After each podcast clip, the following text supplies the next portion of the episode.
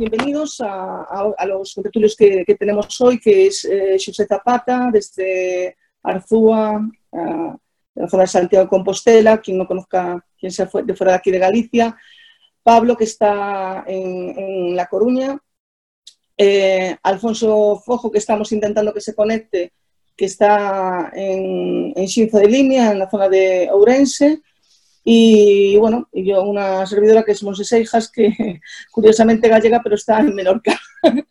y que intentaré, pues aparte de intervenir con mis compañeros en, el, análisis eh, de las poselecciones eh, gallegas, pues también intentar hacer un poco de,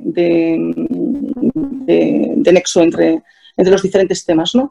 Y nada, pues paso ya directamente a ti, Palo, te toca que estás ahí en una esquinita dentro de mi monitor y, que nos digas qué, qué, impresiones eh, recibes después de, la, de, los resultados de, del último domingo y, qué, qué, interpretación pues, pues, tú le puedes dar a, esos resultados.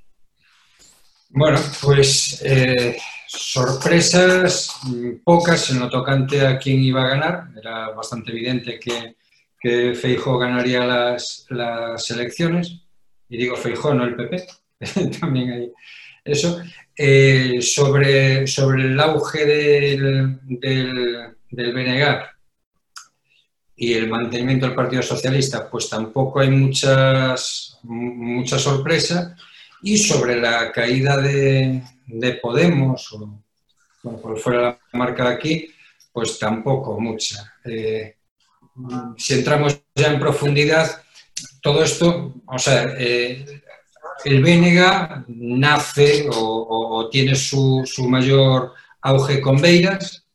Eh, Beiras, su, su, mayor afán siempre fue impedir que Izquierda Unida llegara a tener una implantación en Galicia, con lo cual el BNG pues, se, llevaba todo ese voto a la izquierda del, del Partido Socialista y cuando Beiras abandona el, el monta a eh, se alían con, con Esquerda Unida y montando AGE, Alternativa Galega de Esquerdas, y compiten como AGE en Marea y tal, bueno, pues se lleva una, una, buena parte del voto del BNG. Una vez que Beiras desaparece de la, de la ecuación, una vez que la alternativa larga de izquierdas pues prácticamente desaparece, pues todo ese voto prestado vuelve al BNG. Mm, eso unido a una campaña desastrosa por parte del, del PSOE, pues da, claro, que los dos grandes ganadores son BNG y Partido Popular, o Feijóo en concreto.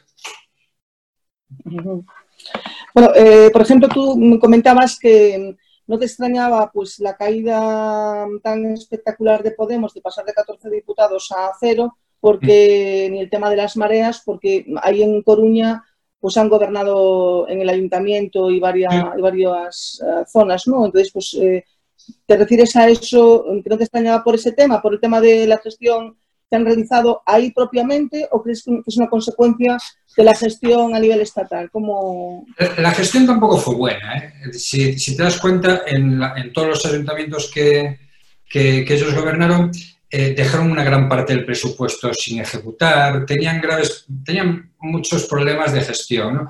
Fueron gente que venía con mucha ilusión, muy tal, nueva en política, y bueno, pues tenían graves problemas, ¿no? Por lo menos en Coruña y en Ferrol, que es lo que más conozco, que, pues de gestión no lo lleva muy bien. Pero no creo que en estas elecciones gallegas se les haya pasado factura por, por los ayuntamientos del cambio, que se llamó y tal. Eso, esa factura ya venía cobrada en las últimas municipales, ¿no? En las que perdieron prácticamente todos los ayuntamientos. Luego, sobre todo fue eso, eh, el voto que tenían prestado del, del volvió al BNG, eh, hicieron una campaña magnífica, porque el BNG hizo una campaña magnífica y arrasó con todo. Es decir, se llevó todo el voto a la izquierda del PSOE. Luego la, candidata es una muy buena candidata, Ana Pontón, eh, da esa imagen fresca, como una imagen como si fuera nueva, hay que destacar que lleva 15 años de, parlamentaria en el Parlamento de Galicia, ¿eh? o sea, es de las, de las más veteranas en el Parlamento de Galicia. Sin embargo, da esa imagen de renovación, esa imagen nueva, y, se llevó el voto todo de Podemos, sin ninguna duda, además. Y luego, cuando intentaron, vamos a ver, Podemos, lo que vino esa, de lo que hablaba es de si me votáis, yo voy a votar al PSOE, ¿no? O, voy a hacer un tripartito con ellos. Entonces tampoco había una imagen de utilidad a su voto. Dice, bueno, pues para votar a, Podemos, pues ya voto directamente al BNG o al PSOE, ¿no? Y, y tanto, tanto Podemos como el PSOE centraron mucho la campaña en hacer bandera de su gestión al, frente del gobierno central, que me pareció un poco arriesgado, al menos en, plena pandemia. Eh, José, eh, ¿nos das tú también un poco así una visión rápida, como hizo Pablo? sí, yo estoy, estoy de acuerdo con todo lo que ha dicho Pablo. Eh, pero me gustaría matizar alguna cuestión ¿no? sobre el tema de, de, la gran sorpresa de las elecciones, que fue la desaparición de Podemos ¿no? en Galicia, que realmente ha sido el titular eh, absoluto de las elecciones. Como bien ha dicho Pablo y hablábamos en, en, la, anterior tertulia, eh, lo que había que dirimir era por cuánto ganaba Fijó. Finalmente ganó con 41, con el mismo resultado que tenía, pero que es de sobrado, sobrada mayoría absoluta, eh, con más de, tres diputados eh, de ventaja hasta, hasta, los 38 que marcan la línea ¿no? de, de la mayoría absoluta. Por lo tanto, eh, mis previsiones eran incluso peores ¿no? respecto al PP, o sea, respecto a que ganara el PP por más, con más diputados, porque pensé que iba a haber un poco más de abstención, al final la participación más o menos se mantuvo estable y, eso pues benefició realmente a quien más movilizó al electorado, que fue el bloque. Que aunque fue una sorpresa la, gran, eh, el gran resultado obtenido, porque 19 eh, parlamentarios es el mejor resultado del bloque en, su historia, por encima de los 18 que se consiguieron en el año 97 con Beiras. Eh, realmente muchas encuestas ya le daban una pugna por la segunda posición con el PSOE, eh, que presentaba un candidato muy débil y muy poco conocido y que realmente pagó eso en el resultado, aunque mantuvo sus resultados de hace cuatro años que fueron malos, eh, realmente por lo menos no bajó y pudo mantener ese, suelo y, aunque y yo creo que, no obtuvo mejores resultados por culpa del candidato. Y finalmente lo de Podemos, que realmente fue la gran sorpresa, o sea, ha sido la gran sorpresa, ha sido eh, un shock, o sea, se denominaba shock, ¿no? los primeros días de, después de las votaciones se decía que los eh, dirigentes de Podemos de Galicia estaban en shock y realmente no me extraña, porque casi ninguna encuesta les daba estar fuera del Parlamento eh, realmente eh, cometieron un error y yo creo que el error es el error que llevan cometiendo estos chicos desde que han aparecido, que es em, la soberbia, ¿no? el pecado de soberbia. ¿no? O sea, ellos pensaron que el 5%, que es un, es un suelo que puso Fraga en su día para entrar en el Parlamento gallego y que no hubiera minifundismo político, como puede haberlo, por ejemplo, en el País Vasco, cuyas normas, eh, eh, digamos, electorales, eh, la ley electoral hace mucho más fácil obtener representación en el Parlamento Vasco y por eso existen hasta siete grupos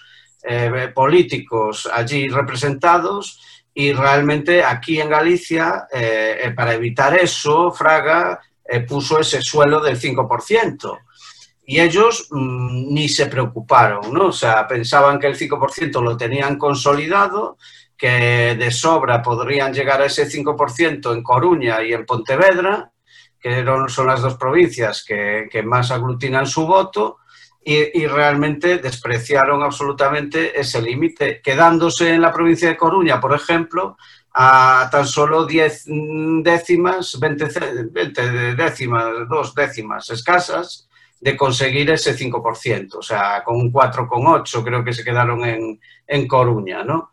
Y por lo tanto, eso fue, eh, esas dos décimas han marcado, han marcado las elecciones, porque realmente es un shock. O sea, que una fuerza con 14 parlamentarios, eh, con una, eh, estando en el gobierno, teniendo la vicepresidencia, teniendo una ministra gallega como Yolanda Díaz en el gobierno, eh, con todo eso, que se queden fuera, pues, hombre, ¿qué quieres que te diga? O sea, realmente es algo mm, noticiable y que ha sido noticiable en toda España porque realmente, aunque en el País Vasco también tuvieron un muy mal resultado, claro, está mucho más maquillado cuando tú tienes cinco o seis parlamentarios en el, en el, en el Parlamento Vasco y por lo menos mantienes una representación y por lo menos estás dentro del Parlamento. Pero en Galicia, desaparecer, o sea, directamente, es algo, eh, bueno, pues que vamos, que yo creo que lo hoy creo que tenían consejo estatal y que iban a analizar, analizar los resultados, porque Pablo Iglesias lleva toda la semana callado, callado, o sea, mudo, algo inaudito también cualquier fuerza política democrática que lleven una semana sin decir nada, o sea, en absoluto silencio, o sea, cuando, eh, cuando ganan salen todos a la primera de cambio a hablar, ¿no? O sea, los medios de comunicación para lanzar mensajes y resulta que cuando pierden, pues están callados, ¿no? O sea, es algo inaudito, muy poco democrático, eh, porque realmente la, la ciudadanía necesita saber por qué ha pasado esto, porque entre otras cosas se han perdido casi 50.000 votos en, de la izquierda en Galicia. O sea, eh, por culpa de este sistema electoral y de la torpeza de Podemos Galicia, se han perdido 50.000 votos del cambio. Por lo tanto, es un desastre en todos los, tanto para Podemos a nivel particular en el ámbito de, de, su apuesta en Galicia, como para toda la alternativa de izquierdas gallega. O sea, es totalmente un desastre perder 50.000 votos porque recordemos que Feijóo se hizo eh, eh, con el poder por apenas mil votos. Es que, claro, aquí esta gente que es tan soberbia se piensa que van a entrar en la Junta, eh, pues como entraron en los ayuntamientos del cambio, un poco por casualidad. Y realmente eso no va a volver a pasar, yo creo, en muchos años. O sea, el tema este de, conseguir una, una, un pelotazo político como el que se consiguió Podemos. Más fíjate una cosa, ahora mismo hay que trabajar. Perdón. No, fíjate una cosa que tanto, tanto el Partido Popular como el BNG tienen mucho músculo en, en, en Galicia. Es decir, tienen una agrupación en la aldea más pequeña de Galicia que tendrán cinco militantes, pero hacen cosas, abren una sede, están en los actos, en cada acto, que se, en cada, qué sé yo, en cada grupo de gaitas hay alguien del BNG y hay alguien del Partido Popular, tienen estructura, tienen algo que, lo han ido haciendo a lo largo de décadas y, lo, y Podemos no lo tiene. Es decir, Podemos tuvo un subidón de, bueno, aparte que ellos no tienen afiliación, que yo sepa, tienen inscritos e inscritas. No, no hay ni que pagar, quiero decir, tú te inscribes en una página web y ya se te considera, pero no hay una militancia activa en los pueblos, en, salvo quizás, bueno, Santiago o, Coruña o Vigo que puedan tener algo medianamente potente, no hay, no hay una implicación social, por su parte. Entonces, así es muy difícil, ¿no? Cuando no te coge la marea, no, pues es muy difícil. Luego, Alfonso, estás... Perdón, perdóname, Pablo, un momentito. Voy a intentar a ver si... Alfonso, ¿estás en línea con nosotros? ¿Nos estás escuchando? Alfonso. Estoy escuchando, os estoy viendo, sí. Vale, es que no sé qué nos pasa con tu imagen que no podemos verte, pero bueno, eh, antes de ya dejar a Pablo y a, y a José, pues ya entrar en tertulia, pues queríamos también que tú nos dieras tu, tu resumen para, para, entrar ya en debate los cuatro, ¿no? Entonces, sobre este tema, sobre el tema del postelectoral a, los resultados de, del, pasado domingo en Galicia. Bueno, pues eh, ya un poco han hecho una semblanza un poco de los resultados y han anticipado un poco por dónde va la línea del análisis postelectoral, tanto Pablo como José. Yo estoy muy de acuerdo en principio con Pablo en que los votos, los votos que quizás tenía prestados en Común Podemos en Galicia se fueron al, al BNG eh, de forma masiva y el hecho de, el hecho de que eh, el Común Podemos lideraba la oposición en las anteriores elecciones con 14 diputados y el hecho de que eh, el BNG en las últimas elecciones tenía seis, pues un poco matemáticamente salen las cuentas, porque se tenían 20 diputados entre las dos formaciones políticas y en realidad ahora el BNG ha sacado 19 eh, diputados. En mi opinión no es la única explicación, esa es un poco una explicación un poco matemática.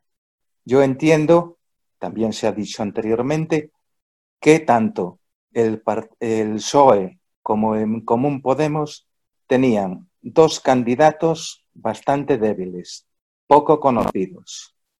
Y pienso que influyó mucho a la hora de la votación. Eh, no tenían un proyecto y que, con el cual el candidato o los candidatos de PSOE y en Común Podemos estaban integrados y, en mi opinión, no se puede, no se puede crear un candidato en poco tiempo. Hay que trabajarlo, hay que trabajar el proyecto y yo, en mi opinión, ese fue también el éxito del BNG, que tiene una candidata conocida, un proyecto que ya lo ha dado a conocer a través del tiempo y, bueno, si a eso sumamos la debilidad de los otros dos candidatos de la izquierda, pues quizás podemos explicar un poco por ahí la, la subida del BNG. Creo que al final, me parece que fue Pablo, comentó algo que a mí me parece muy importante la, infraestructura que tiene el Partido Popular de Galicia, donde llega a todos los pueblos y aldeas de Galicia, que es difícil que, como decía él, que no haya cinco personas en una aldea que pertenezcan y que puedan trabajar para el Partido Popular, creo que eso también tiene una influencia importante. Luego, mm hay, eso, hay una situación que se reproduce cada vez que hay elecciones en Galicia. Y, eso no lo obvian nunca el Partido Popular. El Partido Popular consigue miles, miles y miles de votos, no sé cuántos, carretando, ya lo sabemos todos, desde las residencias a los pensionistas, a todas estas personas que van con el voto en la mano. Eso no justifica indudablemente que el Partido Popular gane las elecciones, pero podría también ayudar a que consiguiera la mayoría y a lo mejor sin esos miles de votos, pues podría ocurrir que no la tuviera o que lo, o lo tuviera en todo caso más difícil. Esa es mi primera impresión. Después, si quieres, podemos seguir con el debate. Gracias. Vale, yo, quería pues, eh, simplemente añadir a lo que habéis comentado, que más o menos eh, coincido también en el, análisis, el hecho de que em, el candidato pues, del PSOE pues, era puesto eh, desde, desde, bueno, por Pedro Sánchez directamente, y el tema de que también, como vino Pablo, tanto el PSOE como Podemos, aquí vinieron a hablar a Galicia del tema de la gestión, como bien comentó Pablo y el tema de los problemas de aquí de Galicia reales, pues eso no, no, se, vino, no se vino a hablar. Es un poco como si se desconociera realmente la problemática que tiene Galicia y realmente lo que le preocupa realmente a, a, los gallegos en el día a día, ¿no? Sin embargo, el bloque, esa campaña pues del día a día, pues lo ha hecho. Después, otra de las críticas que salían esta semana en varios medios de comunicación y sobre todo aquí en, pues, por dirigentes de Izquierda Unida y de, eh, sobre todo de, aquí en Baleares, pues también decían que una vez más, eh, que se ha demostrado de que no se ha mm, consultado con las bases ni el tema de programa ni el tema de todo vino teledirigido desde Madrid, una parte centralista, ¿no? Entonces eso también que y ahora pues que la responsabilidad de, de, de, Podemos pues que de la pérdida de los 14 diputados que se la estén pasando mediáticamente en plan Juego de Tronos Yolanda Díaz y, Pablo Iglesias, ¿no? Por eso no hablan a los medios directamente, pero sí subliminalmente pues están esa, esa cuestión y ella diciendo que no le dejaron hacer campaña, otro que tal, y bueno, vienen así toda la, un poco eh, disculpas de, de mal pagador. Pero yo os pongo una, algo, sobre la mesa. ¿Creéis que, esta, que esta, eh, este resultado en Galicia de la, de, la desaparición de, de Podemos como fuerza presente en el Parlamento, que puede hacer que caiga el liderato de, Pablo Iglesias a favor, por ejemplo, de Yolanda Díaz a nivel nacional. ¿Cómo lo veis? Es imposible, yo creo que es imposible. O sea, creo que Pablo Iglesias tiene un control tan absolutamente férreo de su organización que a cualquiera que le chista lo expulsa que es que no, no, no, no hay, no hay ninguna manera, absolutamente ninguna manera de que, de que él pierda el control. Es decir, él se quedará con 10 diputados o con 8 diputados o con 2 diputados en Madrid, pero este hombre no cede el control. O sea, lo tiene, lo tiene claro. Y cuanto más vamos sabiendo de, pues de sus cuitas internas, ¿no? Y cuanto más se filtra de los chats y de estas cosas, pues, pues, pues más claro lo tenemos. Si vemos quiénes fundaron Podemos, desde Carolina Vescanza, Ramón Espinar, Íñigo Rejón, toda esta gente, es que no queda nadie, es que, es que queda, queda él y su, y, su, y su compañera. O sea, el resto ha ido laminando a todo el que ha osado el más mínimo, no sé, el más mínimo indicio de infidelidad. Entonces yo no, creo, no creo que se le pueda escapar el control de su organización a Pablo Iglesias en, nunca. Es decir, cuando él decida retirarse, se retirará, pero Podemos es Pablo Iglesias. Hay un dato, curioso en eh, esta semana eh, que quizás no ha llegado no ha llegado suficiente a la opinión pública, que ha habido dimisiones en Podemos Galicia de responsables de la ejecutiva gallega, pero es que las dimisiones que ha habido eran, eran de dos personas que habían participado en la, en la candidatura de Carolina Vescanza. O sea, realmente eran de la gente que estaba en la ejecutiva que no era de Pablo Iglesias y que no son los que controlan el partido. O sea, que los únicos que han tenido vergüenza torera en el partido en Galicia para dimitir esta semana han sido dos señoras que se presentaron con Carolina Vescanza. Eso es, esa es una cuestión muy eh, evidente de lo, que, de lo que está pasando. O sea, simplemente la Ejecutiva gallega está esperando a ver qué dice Pablo Iglesias de esto y qué es lo que deciden en Madrid, para, porque ellos no van a dimitir, evidentemente, porque eh, no han estado ahí destruyendo la organización durante estos cuatro años y ahora mismo no van realmente a, dimitir porque ellos piensan que no tienen ningún tipo de responsabilidad sobre esto, porque eh, si e, evidentemente son unos mandados de, Madrid y como todo el mundo sabe, porque eso es que no es que lo diga yo, es que, mm, vamos, es, e, es em, público y notorio eh, que, que la las organizaciones regionales eh, de este partido han sido títeres en manos de Pablo Iglesias hasta con tweets en Galicia, ¿no? O sea, que, o sea, es un tema tremendo, ¿no? O sea, que con un tweet eh, dirijas una organización política. Pues eso es lo que ha pasado, ¿no? Y entonces, realmente, eh, eso es lo que ha hecho Mella en el votante y en toda la organización y es lo que el resultado que, se obtiene. Yo no estoy de acuerdo con que, bueno, que el bloque, el PSOE tienen una, estructura local fuerte. Sí, la tienen, pero Podemos la, la podía tener. ¿Por qué no la tiene? No es por el tiempo, es porque no han querido tenerla. O sea, la, la propia normativa de Vista Alegre que está ahora no sé, creo que es Vista Alegre 2 y tal, o 3, porque ya el 3 como fue virtual, creo, o sea, ya me la perdí, o sea, el Vista Alegre es virtual, eh, pues eh, lo que dice directamente es que no existen cargos locales. Los secretarios locales, que yo fui un secretario local en mi pueblo, eh, ya no existen, su margen de maniobra es cero, la cuestión local está totalmente abandonada y la autonómica está totalmente en manos de Madrid. O sea, la poca independencia que tenían los líderes regionales, que eran las alianzas, incluso decisiones a nivel autonómico fueron borradas del último Vista Alegre.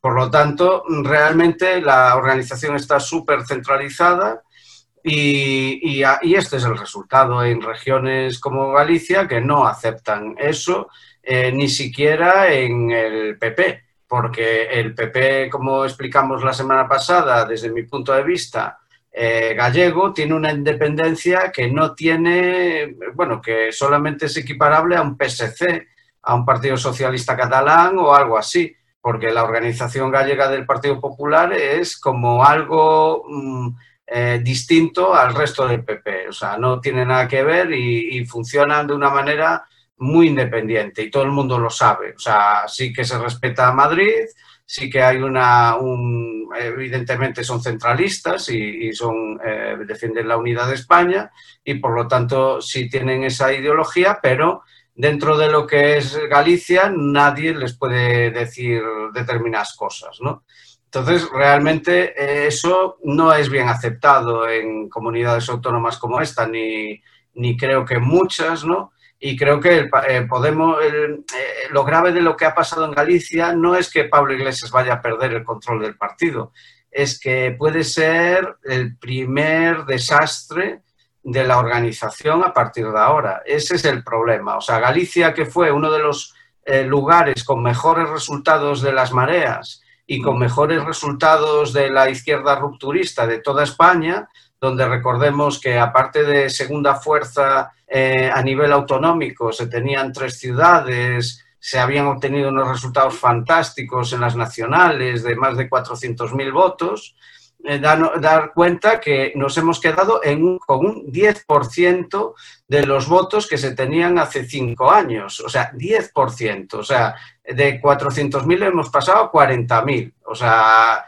es una barbaridad, se, han perdido, se ha perdido el 90% de, de los votos. O sea, eso, si ahora les pasa lo mismo en Cataluña, eh, que va por el camino, porque en Cataluña no tienen candidato, van a presentar seguramente a un candidato débil, eh, porque, porque Xavi Domenech no se presenta y se ha perdido el referente en esa comunidad autónoma. Por lo tanto, eh, yo creo que esto lo que ha hecho es saltar las alarmas internas en Podemos y por eso han estado mudos toda una semana. O sea, realmente Galicia puede suponer la primera piedra eh, en la tumba de, no digo de Pablo Iglesias, pero de la era Pablo Iglesias, porque realmente sabemos todos que no se irá sin dejar, digamos, sucesora, ¿no? O sea, entonces realmente eh, lo que podemos hacer es eh, esperar a ver qué pasa, porque, por ejemplo, ya te digo, lo de Galicia ha sido, yo creo que una señal, ¿no? O sea, una señal muy preocupante de lo que puede pasar en otros territorios, ¿no? Fíjate que la, debacle de Podemos enmascara eh, la debacle del PSOE, que le quiero llamar así, porque en las anteriores elecciones que sacó el mismo número de diputados que, ahora, era un fracaso y fue un fracaso eh, que se explicó porque, bueno, ahora en vez de concurrir dos, concurrimos tres, ¿no? A la izquierda, eh, en el hueco de la izquierda. Y, y entonces era un resultado aceptable porque se dividía el voto en tres partidos, entre BNG, PSOE y Podemos, o las mareas, o tal, ¿no? Ahora que ha desaparecido uno de ellos, igualar eh, el, registro anterior es un fracaso. O sea, a, mi modo de ver, absoluto. Con otra particularidad, es que tenemos que recordar que en las anteriores estaba Leiceaga, que tampoco quiero decir, era un candidato súper carismático, de larga carrera, de larga trayectoria, que era un hombre, bueno, pues bastante del aparato del partido, era un, el, típico perfil de subsecretario, ¿no? Y, ya, y ya sacó el mismo resultado. Entonces, y además no estaban en el gobierno, bueno, eh, en fin, estaban en la oposición en Madrid, no tenían toda la fuerza que, tienen hoy, pero hoy, teniendo el gobierno de Madrid, teniendo tres de las cuatro diputaciones de, de Galicia, teniendo las principales ciudades, que, porque tiene Coruña, tiene Vigo, tiene Ferrol, tiene Santiago, en fin, teniendo a las grandes ciudades, eh, Diputación y Gobierno Central, el repetir eh, los resultados de las elecciones anteriores, cuando tenían todo en contra las anteriores, un candidato más o menos desconocido, el, PP gobernando en Madrid, el mm, Podemos con fuerza, a mí me parece que si, si, no, si esto no, no trae dimisiones, pues... Y además, con otra particularidad, es que mm, decían, mm, creo que, decíais antes que, Gonzalo Caballero era el candidato de, Pedro Sánchez, ¿no? Es que yo tampoco lo veo. Quiero decir, cuando, cuando Pedro Sánchez eh, lo echaron y volvió y compitió contra, contra Susana Díaz y contra Pachi, eh, bueno, se dividió el partido, pero por, por, todas partes, y en Galicia también. ¿Quiénes se pusieron del lado de, Pedro Sánchez en Galicia? Pues Gonzalo Caballero, porque era la oposición a su tío en, en, en la provincia de Pontevedra. O sea, teníamos a Abel Caballero que apoyaba a Susana Díaz, pues él tuvo que posicionarse de otra forma. En Coruña, quienes apoyaron a, Pedro Sánchez fue toda la gente de lo que aquí era Izquierda 21, ¿no? Eh, Pablo Langüena, eh, Martín Seco, los que eran alternativos, ¿no? Y, ahí, bueno, pues se les premió yendo en los primeros puestos al Congreso en Madrid y luego tomaron el poder aquí de una manera Mm, bueno, pues porque también sin mucha oposición del resto de sectores dentro del partido. ¿Qué pasó? Que es gente sin experiencia, gente que llega a la política, que es, su primer mm, puesto directivo, por decirlo de alguna manera, y claro, pues, pues el golpe es importante. A mí me parece que la caída del PSOE mm, poco fue, o sea, quiero decir, teniendo en cuenta las, las que tenían todo de cara, conseguir este resultado es para hacérselo mirar, pero mucho. Bueno, yo no estoy totalmente de acuerdo con eso, ¿no? O sea, eh, dentro de lo que cabe sí, que es, evidentemente es el peor resultado, iguala el peor resultado que ha tenido el PSOE en Galicia. Han perdido la segunda posición, que era algo que no pasaba ah, desde el año 97, ¿no? O sea, realmente sí hay puntos, muchos puntos muy negativos del resultado de Gonzalo Caballero, eh, pero realmente hay que analizar también mm, un poco la situación que tú dices, Pablo, que es muy favorable y a mí no me parece tan favorable, ¿no? O sea, sobre todo cuando el PSOE tiene una transferencia en Galicia de votos con el PP muy importante y solamente hay que ver los resultados de Coruña o de Vigo de las grandes ciudades donde tienen eh, alcaldes socialistas y en cambio eh, en las elecciones autonómicas el PP es la primera fuerza con mucha distancia. Por lo tanto, en, eh, esa transferencia de votos del PP al PSOE siempre le resta mucho potencial a cualquier candidato que presentes contra Feijóo y contra el PP. Entonces, realmente el Gonzalo Caballero lo tenía muy difícil, ¿no? Por contra Feijó, ¿no? Eh, yo creo que el PSOE ha pagado la inestabilidad orgánica que ha tenido estos últimos cuatro años, eh, como dice Pablo, con un candidato Leiceaga que, que estuvo, eh, que fue el anterior candidato, candidato. en perfil muy bajo, y Gonzalo Caballero, que, se incorporó al Parlamento en mitad de la legislatura hace apenas un año, no era ni siquiera parlamentario, y, que mm, era un hombre eh, escogido por Pedro Sánchez porque fue un gran apoyo eh, realmente de, Pedro Sánchez cuando fueron las primarias. Recordemos que Galicia estaba dividida entre, entre Pedro Sánchez y, Susana, y Susana Díaz. Eh, entonces realmente es Díaz, ¿no? también Díaz. Susana. Está bien, está bien, sí, sí. Entonces, ¿Tú qué dices eso que están comentando Pablo y, José? ¿Tienes la misma visión del tema del PSOE? ¿Cómo, ¿Cómo, lo ves tú, el tema del papel del PSOE en estas elecciones eh, gallegas? Bueno, ¿Alfonso? Sí, sí, adelante. El, tema del PSOE, eh, yo creo que ya hemos hablado mucho de él, hemos, eh, me remito a la posibilidad de que tanto en el PSOE como en, Común Podemos, pero quizás más en el PSOE por ser un partido de Estado, pues eh, tuvo mayor incidencia el hecho de tener un candidato efectivamente muy débil. Eh, no se puede, como decía antes, no se puede crear un candidato, una imagen de candidato sólida de un político que dé la imagen de estar preparado para dirigir, en este caso, los destinos de la autonomía de Galicia. Eh, no se puede hacer crear un candidato en poco tiempo. Efectivamente, estuvo antes Leiceaga, que tampoco era un, un líder carismático. Luego ha venido Gonzalo Caballero. Yo en eso soy partidario de un cierto continuismo. Y me voy a remitir a un hecho. Creo, creo recordar, y si me permites me voy en este caso al ejemplo nacional, creo recordar que Mariano Rajoy fue presidente del gobierno en las terceras elecciones que se presentó, habiendo fracasado anteriormente.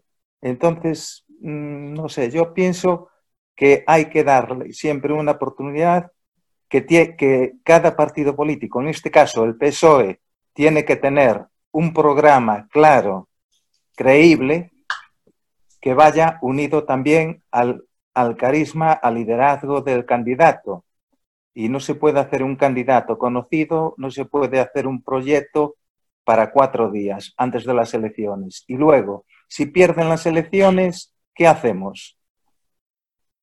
Le, le pedimos la dimisión Sí, yo lo que veo aquí es, aquí es lo siguiente, ¿no? Eh, porque yo, por ejemplo, ahora Alfonso le está dando, eh, y también a, los anteriores compañeros también en algún momento hablaban de la debilidad de los candidatos, eh, pero también se está pasando algo que dijo mm, también yo sé que solo pasó una vez. ¿no? Yo me acuerdo cuando yo entré como diputada de Podemos en Baleares, em, y también como secretaria general aquí en Ciudadela y bueno, los cargos orgánicos que, he desarrollado en, en, esa pequeña etapa en la política de primera línea, eh, pues mm, yo no era conocida. Yo es que era de Galicia, acababa de, estar, acababa de aterrizar aquí hace seis meses. Y mira tú qué carismática soy yo, que no sabía ni hablar catalán, ni menorquí, ni nada por, de nada, y fui número uno votada en Menorca, y fui de la, la, tercera más votada en la lista de, todas, de todas Baleares. ¿no? Entonces, eh, ¿qué pasa? Ahí lo que podía, pues lo, arrastró el tema del, del boom de Podemos, ¿no? de la, lo que venía la nueva política, etcétera, etcétera, como pasó pues, en su momento pues, con Ciudadanos o con Vox, que, eran, que arrancaban y que los, los candidatos que pusiera, el que pusieras, pues iba a salir, porque sabías que estabas en las primeras listas y con esa gente, pues que sabías, ¿no? Eh, ¿Qué pasa? Pues que eh, lo que dijo José, eso pasó una vez, ahora esto ya no pasa, es decir, ahora eh, hay que buscar gente solvente porque también pasa lo que dijo Pablo, que se ve que después cuando están o bien en la oposición, se ve las carencias que hay de, falta de, mejunje para saber realizar el trabajo parlamentario como toca, porque en la oposición también hay que hacer trabajo, no solo se hace cuando se gobierna, y también las carencias pues, de, incapacitación, entre comillas, lo vais a permitir para la gestión. Es decir, que por muchos asesores que tengan y demás, pues que ves las meteduras de pata hasta... porque mm, puedes tener gente que a lo mejor que no ha hecho carreras o lo que sea, pero es gente con sentido común, que está acostumbrada a gestionar un patrimonio, una empresa, lo que sea, y se sabe defender, ¿no? Porque yo lo, he visto en, el Parlamento Balear, que me tocó directamente para hablar en primera persona de lo que, de lo que he vivido. Pero es que ahora mismo todos los candidatos son menos, mm, eh, ya lo ves en el Congreso, que teóricamente tienen que estar las primeras figuras de la, de la política española ahí, y vemos la mediocridad que hay generalizada dentro del Congreso, y pues ahora eh, se refleja pues, en el tema de los candidatos también que hay en las, en, la, eh, en, las diferentes elecciones. Y aquí se ha pagado en Galicia lo que vosotros comentáis. Está el Feijó, que está ahí asentado y que tiene tal, está Ana Pontón, que también es una persona que tiene sus tablas ya en política y, y además que es una persona con criterio y que yo creo que lo ha hecho muy bien, se, da una imagen de, de seriedad en su trabajo y de coherencia, sobre todo de coherencia, que es una, es una cualidad eh, muy difícil de ver hoy en la, en la política y, y, sin embargo, pues en los demás no se ve, nada más que se ven pues, eh, alfiles colocados para el tablero de Juego de Tronos correspondiente, ¿no? Entonces, y que viene el líder supremo a, a dar aquí un meeting que ya no existe eso. Ahora, ahora los mítines ya no hay. Yo lo vi en las últimas elecciones aquí en Baleares. Eh, la gente no viene a los mítines, no va a los círculos, no va tal, hay que salir a buscarla. Y Bildu y, el bloque lo supieron hacer, supieron ir a buscar a la gente. Y los del PP, bueno, ya sabemos lo que pasa, cómo son. Llevan las listas, está allí si no vino a votar lo llaman para que venga a votar, porque yo lo tengo visto también en Galicia y aquí, en Baleares. Por eso tiene la gente que tiene, ¿no? Porque tiene también el rodaje de la, de, de, la, de, la existencia en, en, la política. Y bueno, y yo, bueno, es un poco el, el tiraros eso ahí sobre la mesa y no sé qué, qué, os puede parecer, si estáis de acuerdo, si no, si lo veis eh, que puede ser factible, no sé. Mira, eh, eh ¿quién empieza? Si queréis empiezo yo eh, sobre este sí. tema, que me gustaría un poco ya enfocar sobre el futuro, ¿no? O sea, realmente los resultados han sido muy malos en Galicia, pero no tan malos como yo pensé que llegaran a ser, ¿no? Respecto a, a la mayoría absoluta del Partido Popular. Realmente ha sido fuerte esa subida a 41 y hay que tener en cuenta que en el año 97, cuando los resultados fueron prácticamente los mismos que ahora, 41 a Fraga, eh, 18 al bloque y 15 al PSOE, eh, realmente eh, se tardó eh, ocho años en echar al PP de, del gobierno ¿no? en Galicia.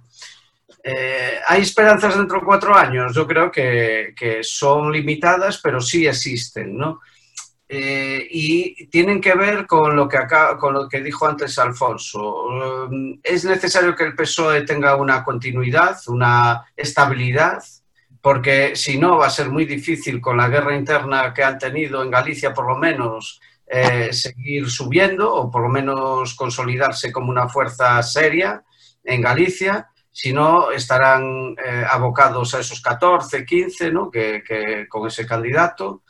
Y, y, aunque sea el mismo candidato, pero si está durante cuatro años y trabaja bien y tal, puede que, que ese voto conservador del PP lo vaya atrayendo, ¿no? Ese voto del PP que lo, que lo votan ciudades donde tampoco los alcaldes lo están haciendo demasiado mal, ¿no? O sea, entonces eh, realmente ese, eso pues consolide al PSOE aquí como una fuerza eh, buena de gestión. El problema es la tercera pata, o sea, el problema es eh, la pata de, Podemos. Eh, podemos, podemos a, ¿volverá o no volverá? O sea, esa es la cuestión real, porque eh, 50.000 votos sabemos que los tienen, porque eh, si han votado casi 50.000 personas a Podemos en Galicia, con ese candidato, con las circunstancias de, de, guerra interna que ha habido estos cuatro años, etcétera, etcétera, es que van a votar esas 50.000 personas siempre a Podemos. O sea, va a ser imposible que no lo voten.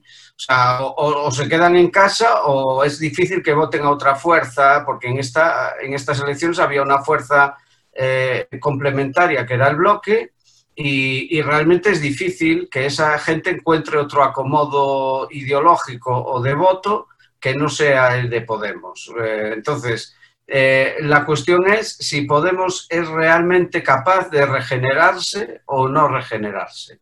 Esa es la gran cuestión aquí y es lo que me imagino que están cociendo en Madrid, ¿no? O sea, con todo esto de que Yolanda Díaz ya no pertenece a Izquierda Unida, que ha dejado Izquierda Unida, todos sabíamos que esto de Toné eh, de Antón Gómez Reino como candidato era un paso para que Yolanda viniera a Galicia, eh, después de ser ministrable, ¿no? de ser de ministra de Trabajo.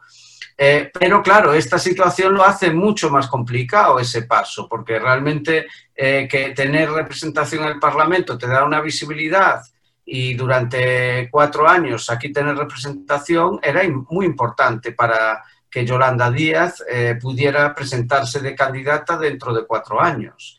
Y la pregunta es, ¿quién narices va a comerse, digamos, el marrón en plata de estos cuatro años en Podemos Galicia con unas elecciones locales, que son las próximas elecciones que tenemos? Recordamos, si no hay elecciones nacionales a la vista y si Pedro Sánchez logra eh, mantenerse Recordemos que las primeras elecciones que se nos vienen encima, aparte de las europeas y tal, pero son las locales y las locales, precisamente Podemos y las mareas no están en buena posición para afrontarlas.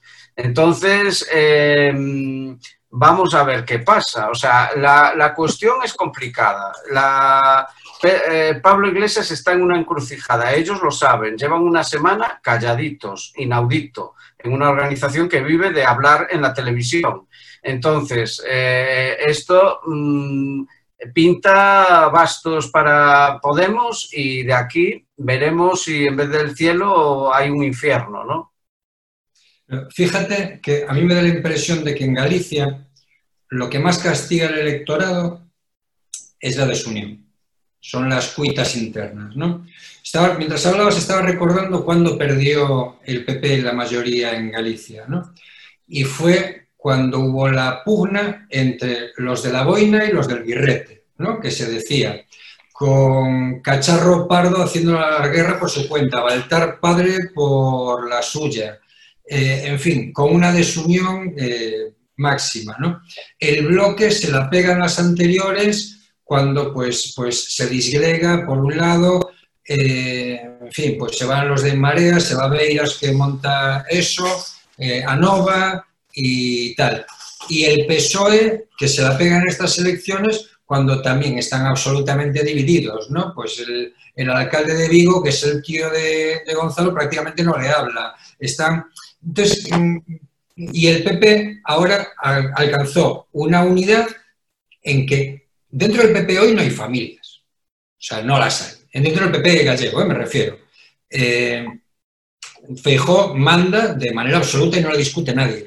En, el BNG ha pasado lo mismo. O sea, no olvidemos que Ana Pontón es la líder de la UPG, ¿vale? Y la UPG nunca tuvo el control eh, absoluto del BNG como lo tienen ahora. La UPG es la versión más independentista, más más radical, por decirlo de alguna manera, del bloque y ahora se ha impuesto. Y, los que se fueron a Nova, si quieren volver, pues tendrán que hacer, ¿no? Como era el propósito de enmienda, dolor de los pecados y, penitencia. Entonces, eh, yo lo que veo es que la un y bueno, Podemos, pues es, el, es, el, es el culmen de las desuniones y de las familias y de tal. Yo la única manera que veo de ganarle al PP en las próximas elecciones es que se acabe el ruido ¿eh? y, que, y, que, que, quizás pues Feijo no repita y que haya una pelea por la sucesión, que pueda estar por un lado Diego Calvo, por otro lado eh, Alfonso Rueda, no lo sé. ¿eh? es la única manera que se me ocurre. Pero mientras el PP siga funcionando como un reloj suizo, o sea, con, con una unidad absoluta, y el resto de partidos salvo el BNG, que ahora te digo que ha vuelto a, que, ha, conquistado el poder la UPG, el resto de partidos sigan eh, con sus cuitas internas, no veo ninguna posibilidad de desalojar al, Partido Popular de la Junta. Alfonso. Sí, bueno. Alfonso. Sí, yo en la línea que venía comentando antes con respecto al PSOE, yo pienso que debe de haber una continuidad y salvo que eh, la mayoría del PSOE crea que es un mal candidato, yo creo que eh, debía de continuar Gonzalo Caballero, como decía antes, presentando un proyecto y, y trabajarlo a lo largo de estos cuatro años de legislatura que vamos a tener.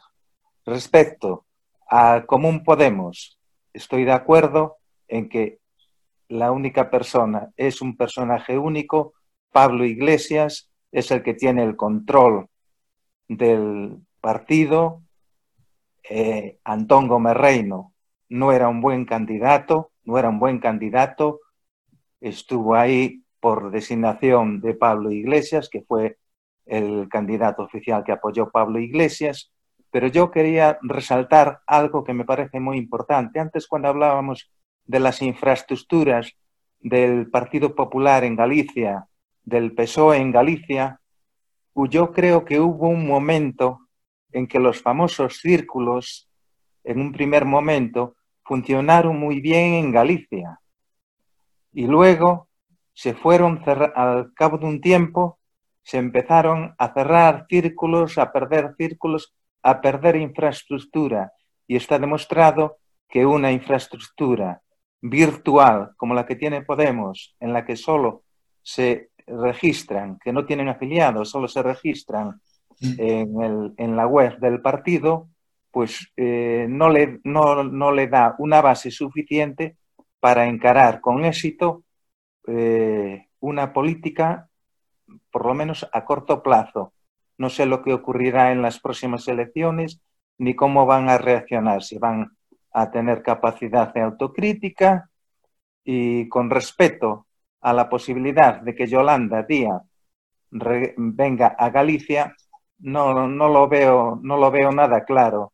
Después de, estar, eh, después de ser ministra y con la incertidumbre que hay en este momento, después del desastre electoral que ha tenido en Común Podemos, no me parece que Yolanda Díaz vaya a regresar y supongo que está, bueno, supongo no, estoy seguro que en el gobierno está haciendo un buen trabajo como ministra de como ministra de Trabajo. No te creas, Yolanda Díaz, eh, su plan era presentarse. La cuestión, eh, como dices tú, Alfonso, es que ahora mismo hay que picar piedra, ¿no? Sin, representación parlamentaria, eh, el tema en Galicia es más difícil y para empezar tienes que llegar al 5% y obtener representación en las próximas.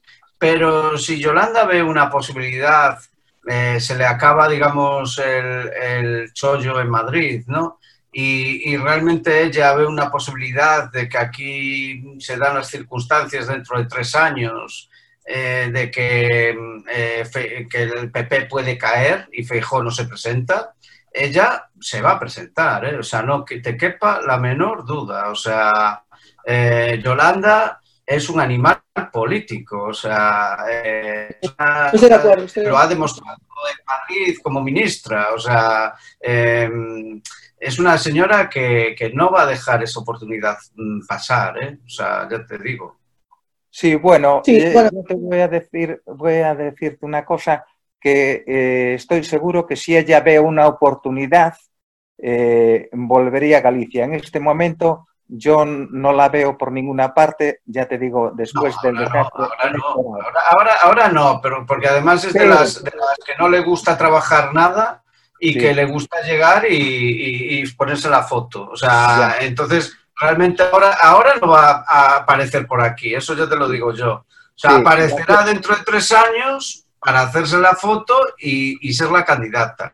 Pero eh, si ve la oportunidad, pero nada más. O sea. Eh, ¿entiendes? Sí, pero vamos, a, hacer un poco, vamos a hacer un poco de futurología y pensemos que tampoco sería descartable que Feijó diera el salto a la política nacional como candidato del PP, suponiendo que eso ocurriera, suponiendo que eso ocurriera, podría ser la oportunidad de Yolanda Díaz y a lo mejor en ese momento viene.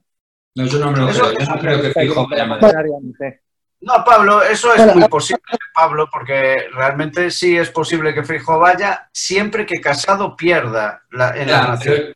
sí, pero llevamos tres elecciones diciendo lo mismo. No, ya, ya las anteriores, cuando, se presentó las anteriores aquí, se le dijo, se le dijo que, que, no iba a acabar la legislatura y que él iba a irse a Madrid y que tal. De hecho, ya en esta, en esta en esta campaña electoral ya nadie dijo eso, o sea, ya nadie le acusó de eso porque ya, en fin, era, era no sé, no, yo no, yo eso sí, sí que no lo creo. Tuvo oportunidad.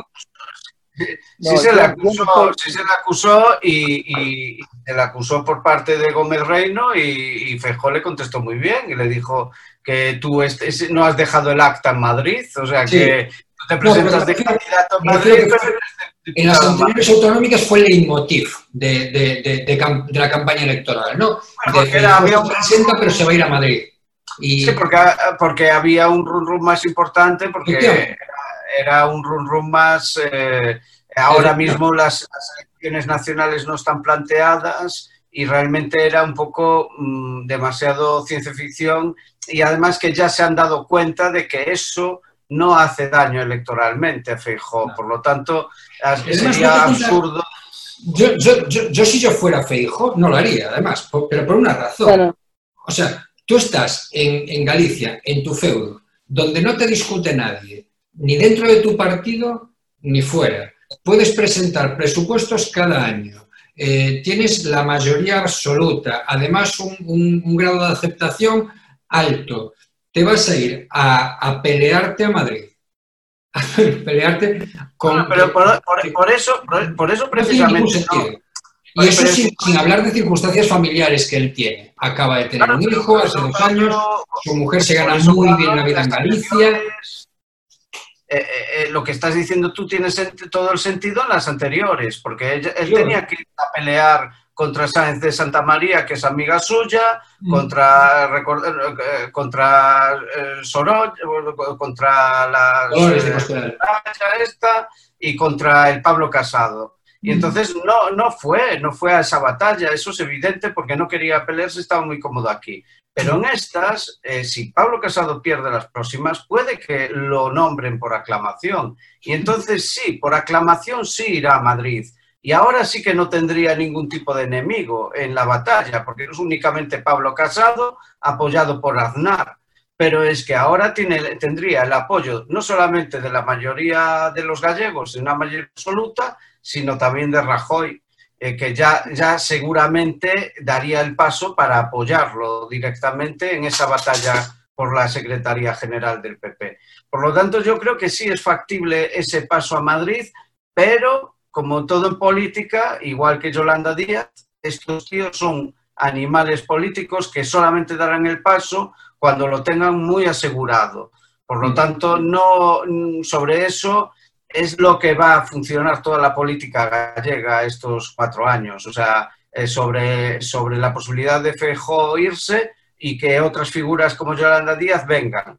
Entonces, todo eso va a focalizar el futuro del 2024. En todo caso, es lo que dije yo en el 2016. Teníamos PP hasta el 2024 con las mareas. Se ha cumplido. Se ha cumplido. Bueno, pues nada, estamos, estamos llegando ya al límite de nuestro tiempo y, bueno, agradeceros a, todos el haber participado y, y, bueno, y amenazaros de que os vamos a llamar para para futuras tertulias, para estos temas de actualidad sobre, de Galicia. Y em, nada más, eh, gracias Pablo Franco desde A Coruña, gracias Alfonso Fojo desde Sinfo de Limia en Ourense, gracias José Zapata desde Arzúa y, gracias a todos los que nos habéis escuchado y eh, hoy, como, como seguís escuchándonos en otros programas. Así que eh, nos vemos pronto. Gracias. Gracias, gracias a todos. Un abrazo, Pablo. Un abrazo, Alfonso. Chao. Un abrazo para todos.